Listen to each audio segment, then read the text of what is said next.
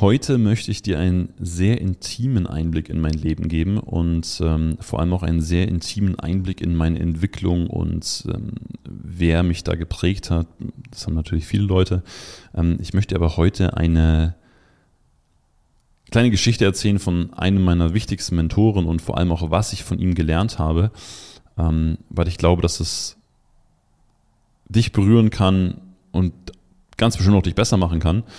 Und auf der anderen Seite dir auch mal ein Gefühl gibt, warum wir so arbeiten, wie wir arbeiten und ähm, ja, worauf wir einfach Wert legen.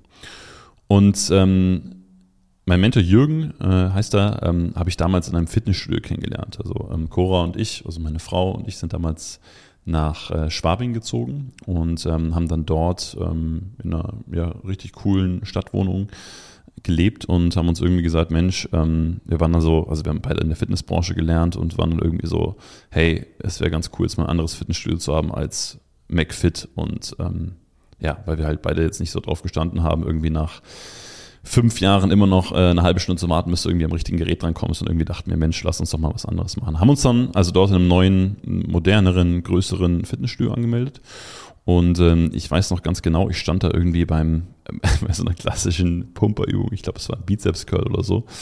Und auf einmal kommt da dieser Typ auf mich zu und sah auch schon so aus wie jemand, der nicht oft ein Fitnessstudio besucht. Also äh, Jürgen hatte damals so, ähm, ich glaube, es ist irgendwie so ein Langarm-Shirt Armani und irgendwie eine Jogginghose, wo du richtig gemerkt hast, irgendjemand hat ihm gesagt, Mensch, kauf dir jetzt mal Sportklamotten und äh, geh mal ins Fitnessstudio. Also war auch damals brutal trainiert, muss man sagen, fairerweise.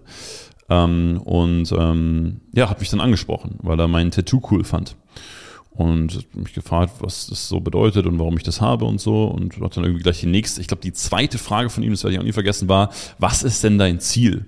So, was ich auch super spannend fand. Also die zweite Frage, die Jürgen mir gestellt hat, ist, was ist denn dein Ziel?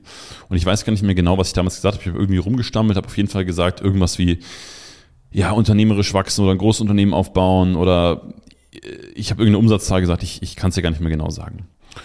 Und ähm, Jürgen hat dann zu mir gesagt, okay, dann schauen wir mal, wie wir das hinbekommen. Und dann habe ich gesagt, äh, okay.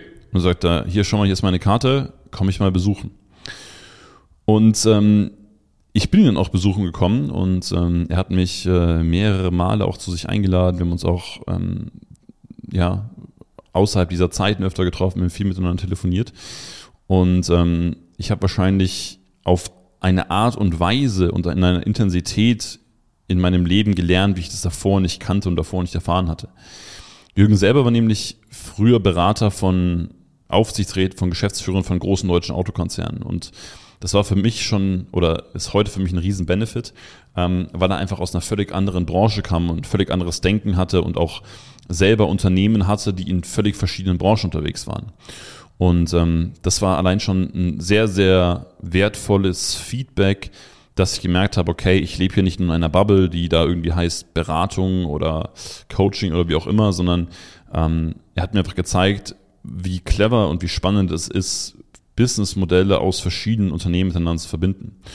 Und ähm, das Feedback, was er mir gegeben hat, war immer unglaublich hart, unglaublich ehrlich, ja, in beide Richtungen. Also auf der einen Seite war es, sagen wir mal, extrem konstruktiv und die Kritik auch wirklich auf den Punkt und warum passt das gerade nicht?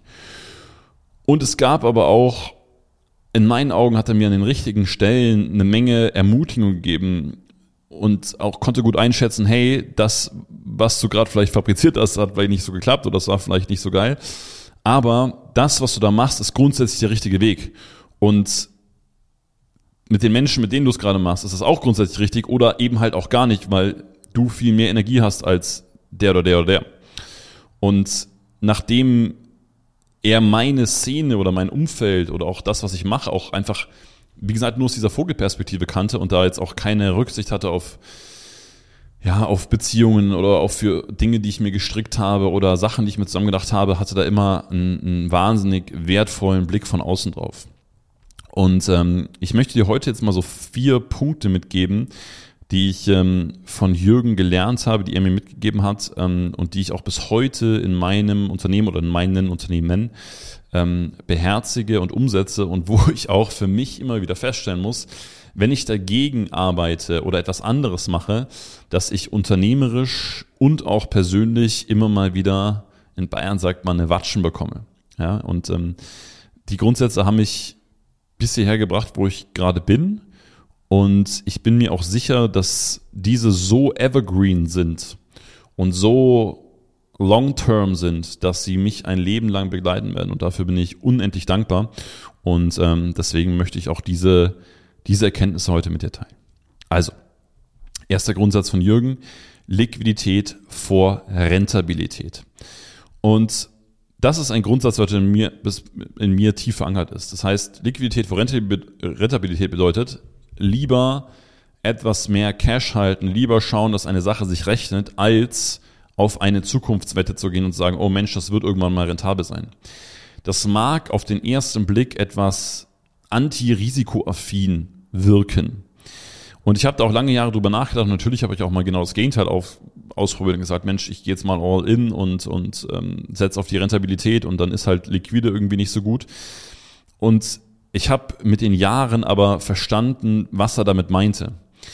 Und Wirtschaftlichkeit oder wenn etwas liquide ist, wenn etwas einfach mehr Einnahmen produziert, als das Ausgaben produziert, bedeutet vor allem immer, dass du die Dinge vordenkst, dass du schon vorher weißt, welchen Ressourceneinsatz brauche ich, welche Mittel brauche ich, welche Mitarbeiter brauche ich, ähm, wie viel Geldeinsatz brauche ich und wie viel kann ich auch letztendlich dabei rausholen, was muss ich tun, um einen entsprechenden Nutzen zu stiften, damit meine Kunden nicht bezahlen, damit das Ganze letztendlich liquide ist.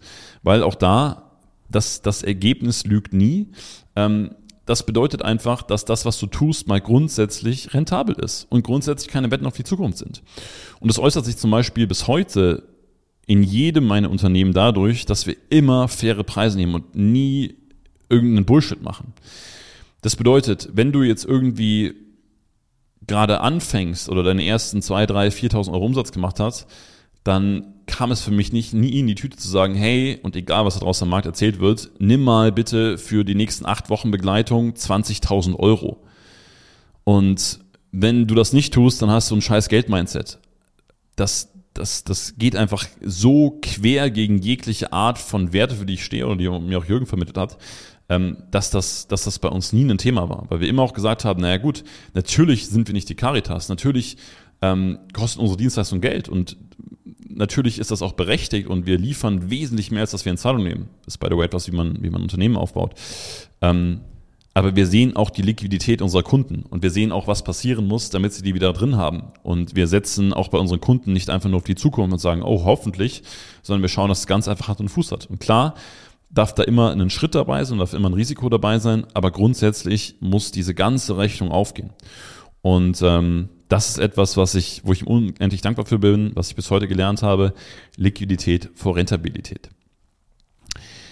Zweiter Grundsatz von Jürgen. Sprich nur über das, wovon du Ahnung hast. Ich weiß noch, dass ich von ihm mal einen ordentlichen Anpfiff bekommen habe, weil ich irgendwas, ich weiß nicht, ob ich das gepostet habe und da habe ich irgendwelche Begriffe verwechselt und hat gesagt, hey, das stimmt nicht, weil und so. Und dann hat er mich dann auch angerufen, was echt geil war.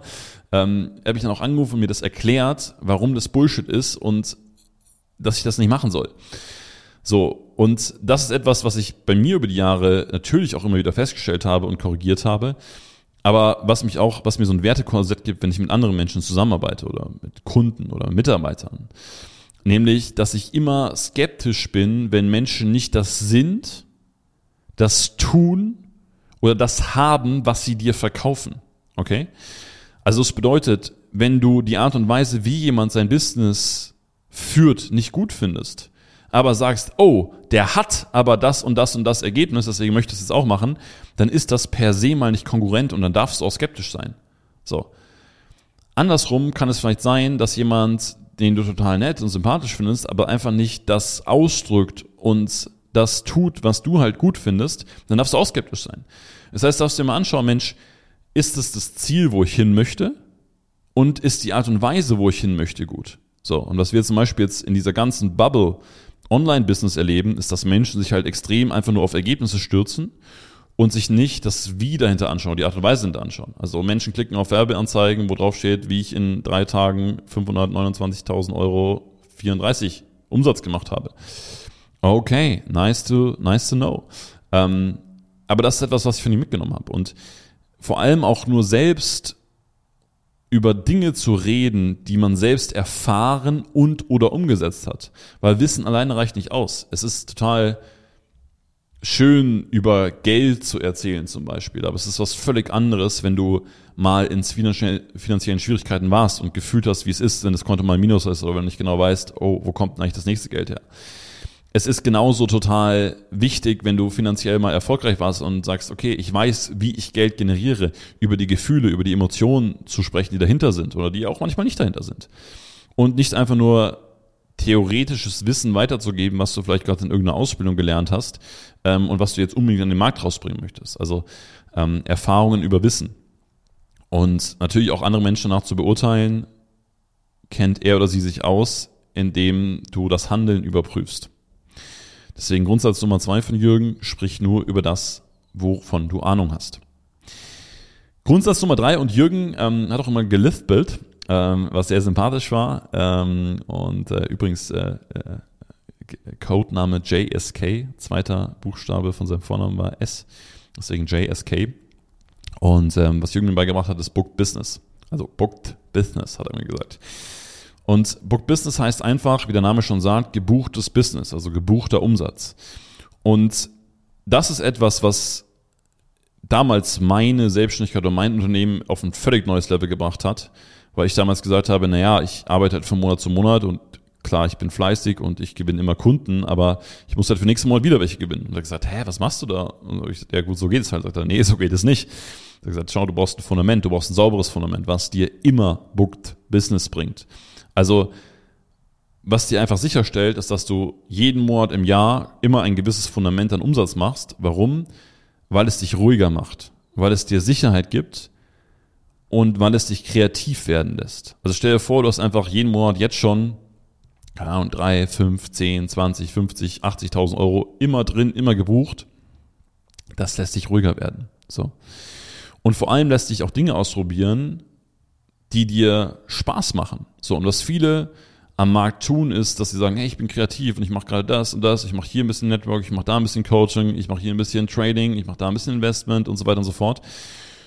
Und das ist etwas, was Jürgen beispielsweise nie abgelehnt hat, aber mir immer dazu geraten hat, bau dein Fundament auf, bau dein Book Business aus und wenn das steht, wenn dein Fundament steht, dann kannst du kreativ werden. Dann kannst du Sachen ausprobieren. Dann kannst du auch gerne mal in die Scheiße greifen, aber dann ist immer dein Book Business da. Und das ist etwas, was die Herangehensweise in meiner Arbeit und in unserem Unternehmen massiv geprägt hat, weil es uns halt weggebracht hat von, ja, mach doch einfach alles, ja, probier doch einfach alles aus, sondern zu, hey, lass uns ein sauberes Fundament bauen, was für dich immer Umsatz generiert jeden Monat.